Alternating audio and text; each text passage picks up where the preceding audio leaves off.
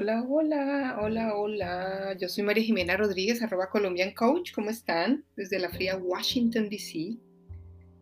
Eh, pero cada vez menos fría. Ya nos queda exactamente 10, 15, 30, 37 días para que se acabe el invierno. O sea, ¿quién está contando? No solo yo. Eh, ha sido un invierno muy frío, el más frío en años, o sea, temperaturas menos 17, menos 15, menos 14. No ha habido mucha nieve, pero sí mucho frío. Hay algo interesante aquí que, quiero compartir mi experiencia porque creo que les puede servir eh, para lo que les sirva. Yo después del accidente pues empecé a decirle sí al frío también, o sea, a la nieve, a, que estoy viviendo aquí, a que acepto la, eh, vivir aquí, o sea, como que decidí decirle sí a eso también, ¿no? A rendirme a lo que es vivo en esta ciudad porque me gusta, porque yo la elegí, eh, trabajo en esta ciudad, me gusta, pero para eso tengo que hacer un esfuerzo o simplemente rendirme a lo que es una ciudad con estaciones muy marcadas. Quiere decir que el calor, cuando hay el verano, es muy, muy extremo, no hay mucha brisa, es una humedad terrible, entonces sudas muchísimo, gracias a mí, eh, gracias que pues yo no sudo tanto, para mí es natural vivir en clima caliente, aunque soy de Bogotá, pero mi, mi circo, ¿cómo se llama eso? Mi circadian rhythm, porque no sé cómo ritmo circadiano, está adaptado al calor por algún motivo. Yo vengo de una familia donde mi mamá, mi mamá es de Palmira Valle, calor eh, a la lata, decimos en Colombia mucho, muchos jugos, mucho lulo, chontaduro, mariscos, eh, lulada, champús, eh, bueno, sancocho del Valle Delicioso, la salsa, la zumba viene de Cali, la zumba. Los creadores de la zumba son tres personas de Cali que viven en Miami. Entonces nosotros venimos de ahí, yo vengo de ahí, digamos que esa es mi madre, nosotros siempre estuvimos eh, como, nos criamos muy cercana con la familia de mi mamá, entonces viajaba todos los fines de año a la feria de Cali, por eso todavía no me la pierdo, no he podido ir en un par de años, pero yo no me la pierdo, ¿sabes? porque es que es algo que ya está en mí. Bailar salsa está en mí, o sea, no, no, no tengo que hacer nada, yo solo soy con la salsa, punto, me encanta. Pero digamos que la otra parte que es mi papá, mi papá es un hombre muy calmado, él es un médico, fue médico toda su vida, trabajó muchos años en muchos hospitales, en fin una persona muy estudiosa, más bien calmada, de Bogotá, Colombia, su familia de Boyacá, donde quiere decir que es tierra fría, que hay montañas, que eh, comen eh, eh, cuchuco de trigo, las sopas famosas, el cocido boyacense, muy eh, como apropiados en su vestir, en sus modales, siempre de abrigo. Yo me acuerdo mucho que tenía su abrigo, sobre abrigo, sombrero, eh, su buena sombrilla como buen bogotano, chapineruno, pues, en fin. O sea, como que esas dos, son, esas dos partes forman parte de mí. Yo vengo del calor del Valle del Cauca, de la sabrosura, de la baile y de casi que un poco la extroversión y la frescura. Y tengo la otra parte que es mi papá, que es eh, muy calmado, muy apropiado en su lenguaje, siempre bien vestido, bien calmado, o sea, todo le combina, eh, no dice una mala palabra en ningún lado, o sea, si me entiendes, lo la familia muy, muy serena, eso no quiere decir que sea perfecta, simplemente el clima, mira, mi investigación, eh, eh, eh, yo creo que la investigación tiene mucho que ver aquí, y es que el clima define a una persona, ¿no? Entonces, pues el boyacense, el, el bogotano es muy calmado, no es tan calmado, pero es apropiado, habla pasito, no tiene mucho sentido del humor, más bien calmado, aunque mi papá es un tipo re chistoso. Lo que quiero decir con esto es lo siguiente, mm, yo me crié más hacia el lado de mi mamá, quiere decir hacia el calor. Iba más a Cali que a Villa de Leiva. También íbamos a Villa de Leiva muchísimo en vacaciones, pero como que me crié más del lado del calor, entonces en mí estaba mucho más el calor. Y el frío lo rechazaba, lo rechazaba, lo rechazaba, lo rechazaba, sabiendo que también vengo de ahí Ahora decidí decirle sí al frío. Decidí decirle sí y les voy a decir por qué. Un día haciendo un ejercicio en constelaciones me di cuenta que yo rechazaba un poco esa familia de mi padre. Y eso quiere decir que el frío también. A eso le estaba diciendo, no, como que tú no existes, tú no vas, yo te excluyo. Era algo así, o sea, no puedo decir exactamente a quién o por qué o no sé qué, pero era algo como que no estaba en mi ser. Ahora decidí, este año, porque eso fue este año, ahora en, el invierno dije, bueno, voy a tomar el frío de mi papá, voy a tomar la montaña, voy a tomar eh, las temperaturas tan altas, voy a poder eh, de alguna forma disfrutar, si no es disfrutar, por lo menos no estresarme con esta temperatura. Ha sido el invierno más frío en los últimos no sé cuántos años. Yo nunca había sentido estas temperaturas, menos 17, 18 grados. Pero me ha ido bastante bien. No por el invierno. El invierno siempre va a ser el invierno y yo siempre voy a estar congelada. Sino porque aprendí a aceptar que yo vengo de esa parte de mi papá. Y dejé de mirar un poco a mi mamá, aceptando absolutamente el calor, que es lo mío, que es lo natural en mí, digamos mostrándome más hacia el frío y me ha servido muchísimo. De pronto a ti te sirve. Fíjate de dónde vienes tú y a quién, a, quién estás negando, a qué le estás diciendo no, de, esa parte de tu papá o de esa parte de tu mamá, a quién estás excluyendo, a quién estás diciéndole no. Puede ser el frío, puede ser el calor, puede ser a los bien vestidos o puede ser a los mal vestidos, puede ser a los que son eh, súper estudiosos y muy cultos o a los que no son cultos, o puede ser a los que tienen mucho dinero y a los que no tienen dinero. En fin, o sea, estamos excluyendo alguna de las dos partes. Y si puedes mirar a cuál de las dos excluyes, vas a empezar a hacer un trabajo personal muy interesante que te va, te va a traer muchísimas cosas buenas, simplemente por mirar eso. Así que ahí te lo dejo. Pero bueno, querida audiencia, el día de hoy vamos a hablar de algo, algo muy importante, muy importante. Yo lo tengo desde hace rato, pero lo saqué el día de hoy a colación porque he estado trabajando ese tema como en varias constelaciones en estos días y en varios talleres. Y, y se llama el movimiento amoroso interrumpido. Pues como dice, ahí lo dice todo, esa palabra lo dice todo, esa frase. Movimiento, pues es un movimiento que no se hace porque está interrumpido y que es desde el amor, ¿no? En palabras más eh, sencillas, Estoy hablando de cuando un niño una niña muy pequeña, algo le pasa y no puede volver a abrazar a su mamá.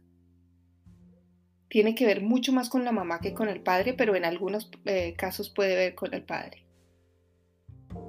Por ejemplo, la mamá se muere y la niña no la puede volver a abrazar, el niño.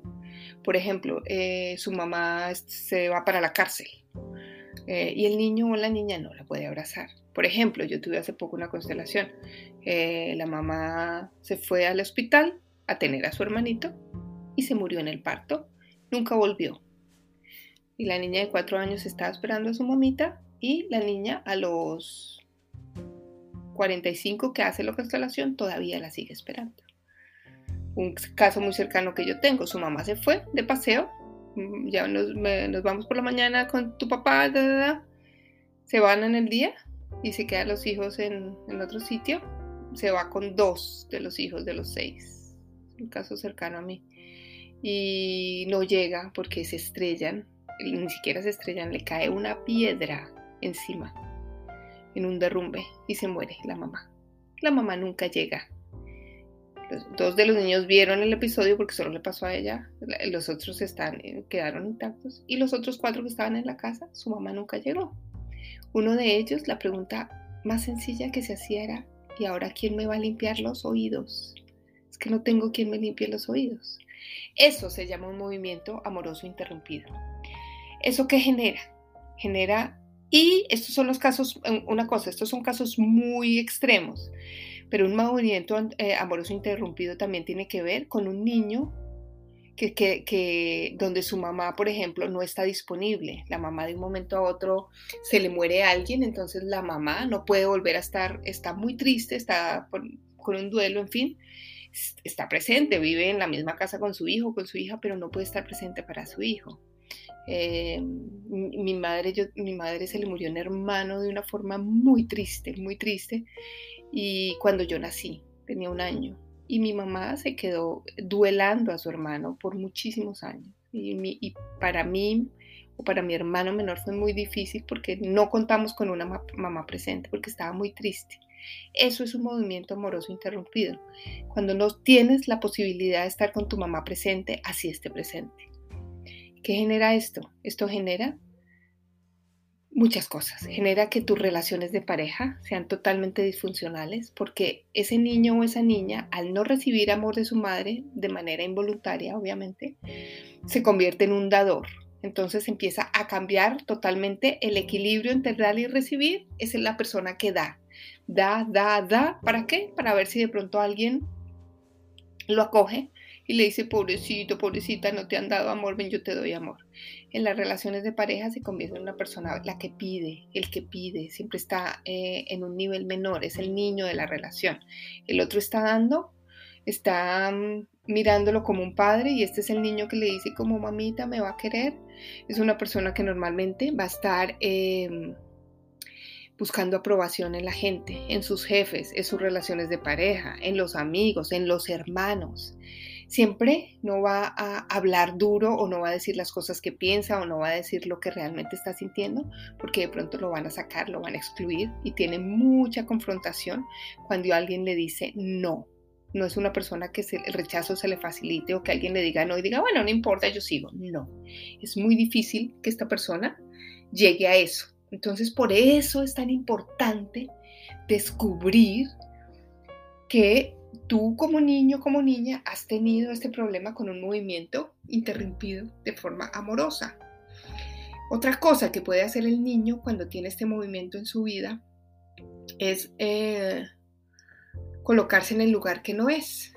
Entonces dice, no, yo no voy a dar o no, no me voy a pedir tanto, no voy a dar, lo que voy a hacer es que me voy a poner en el lugar de mi mamá o de mi papá, por encima de ellos. Entonces decide esta persona eh, convertirse en su abuelo o en su abuela, ¿no? Decide convertirse en su abuelo, en su abuela. ¿Para qué? Simplemente para mostrar que ellos no pudieron, mi mamá no me pudo dar amor, entonces yo me encargo. Y se vuelve un niño absolutamente controlador, desconectado, dictador. Se cambia totalmente su lugar. Y adivina que cuando un, cuando un padre no está en su lugar, como un movimiento amoroso interrumpido, es una madre que no está en su lugar por algún motivo, el hijo tampoco va a estar en su lugar. Entonces estos son hijos que viven, llegan a consulta después de muchos años diciendo, pero es que yo no me encuentro, yo no me hallo. A mí como que no sé qué me pasa, pero no me hallo. Y empiezas tú a decir, ok, ¿qué es lo que pasa aquí? Pues algo está pasando, algo serio no me hallo, no me encuentro, no, no, no sé, no, no, entiendo mi lugar, no lo ocupo, no, no sé dónde, dónde pertenezco, porque tienen muchas confrontaciones con el lugar.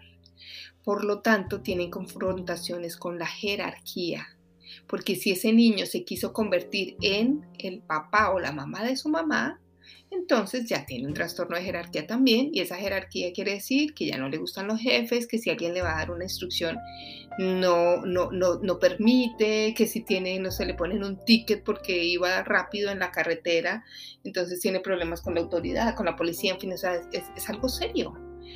Yo digo, mira, en vez de estar mirando que, por ejemplo, aquí en Estados Unidos, que quién tiene el DUI, ¿no? Hablan mucho de eso, el DUI, el DUI, o sea, la persona que está eh, driving under, you, eh, uh, está manejando sobre influencia, influenciado, influenciado por drogas o por alcohol, ¿no? Under influence. Eh, oye, espérate un momentico, miremos a ver qué es lo que está pasando. O sea, porque realmente no es eso, no es que de un momento a otro esa persona decidió que no le gusta la autoridad. Mira hacia atrás qué pasó. Hay en el 100% de los casos un movimiento amoroso interrumpido.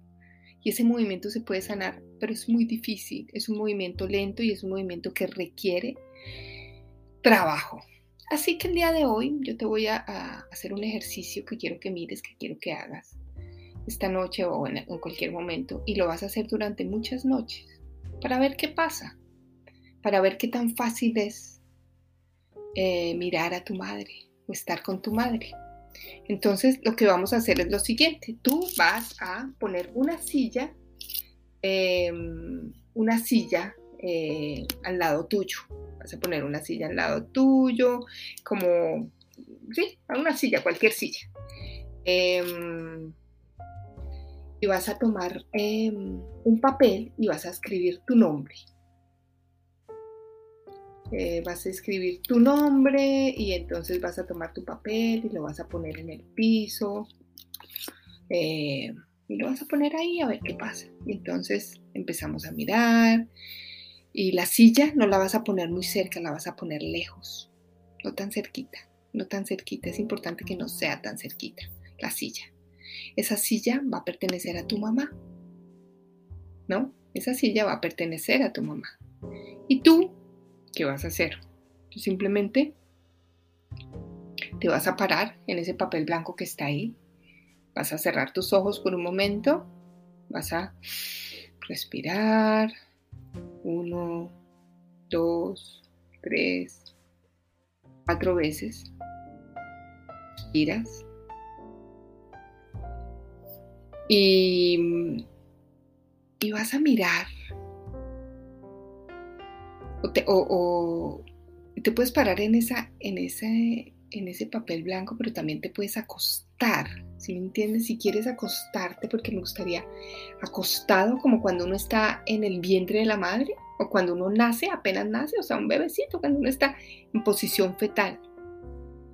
Y te vas a quedar ahí, y te vas a quedar ahí quietico durante por lo menos cinco minutos. Cinco minutos. Y vas a ver en esa silla, y si no es una silla puede ser una almohada que represente a tu mamá. Que represente a tu mamá. Y tú poco a poco, después de esos cinco minutos de estar quieto en posición fetal en el piso, vas a empezar a moverte muy lentamente hacia la silla hacia la almohada, hacia quien represente a tu madre. Y vas a ir muy lentamente hacia ella. Y pueden pasar varias cosas. Puede pasar que tú llegues a donde tu madre y que no te sientas cómodo, cómoda para abrazarla, para decirle algo, para... No importa. Ese día no fue. Simplemente agradeces, y te acuestas a dormir o sigues. Al otro día lo vas a seguir haciendo. Y lo vas a seguir haciendo por lo menos una semana, hasta que te nazca del alma. Este no es un movimiento lento, este no es un movimiento rápido y tienes que tenerlo claro. Eso no es como que yo llego y abrazo a mi mamá. No, es un movimiento del alma y los movimientos del alma son movimientos lentos. Esto todos son campos energéticos, lo que nosotros hablamos. Y esos campos se demoran, ese movimiento, pero es muy poderoso. Entonces tú puedes llegar, mirar a tu madre hermosa, no decirle nada en un momento dado, pero después, al otro día, tal vez te acercas un poquito más y después vuelves y te acercas un poquito más y empiezas a mirar hasta que un día la vas a poder abrazar. Y en ese momento que la abraces, le vas a decir, mamá, gracias por darme la vida. Gracias, mamá, por hacer esto por mí. Y la vas a abrazar. No tienes que decir nada más. No tienes que decir nada más. Si no puedes, hazlo hasta que puedas.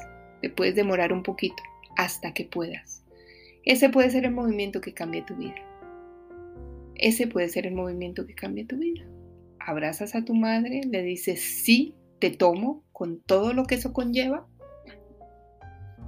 Respiras y sales de tu representación. Y ahí quedas. Hasta que lo logres. ¿Ok?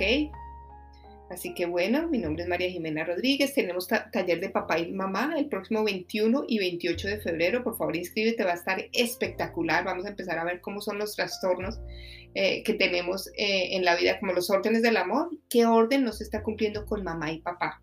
¿De dónde viene eso y cómo lo podemos sanar? O sea que es fácil, sencillo, como ustedes saben, práctico. Escríbanme en arroba Colombian Coach y ahí encuentran toda la información, ¿ok? Mamá y papá, 21 y 28 de febrero.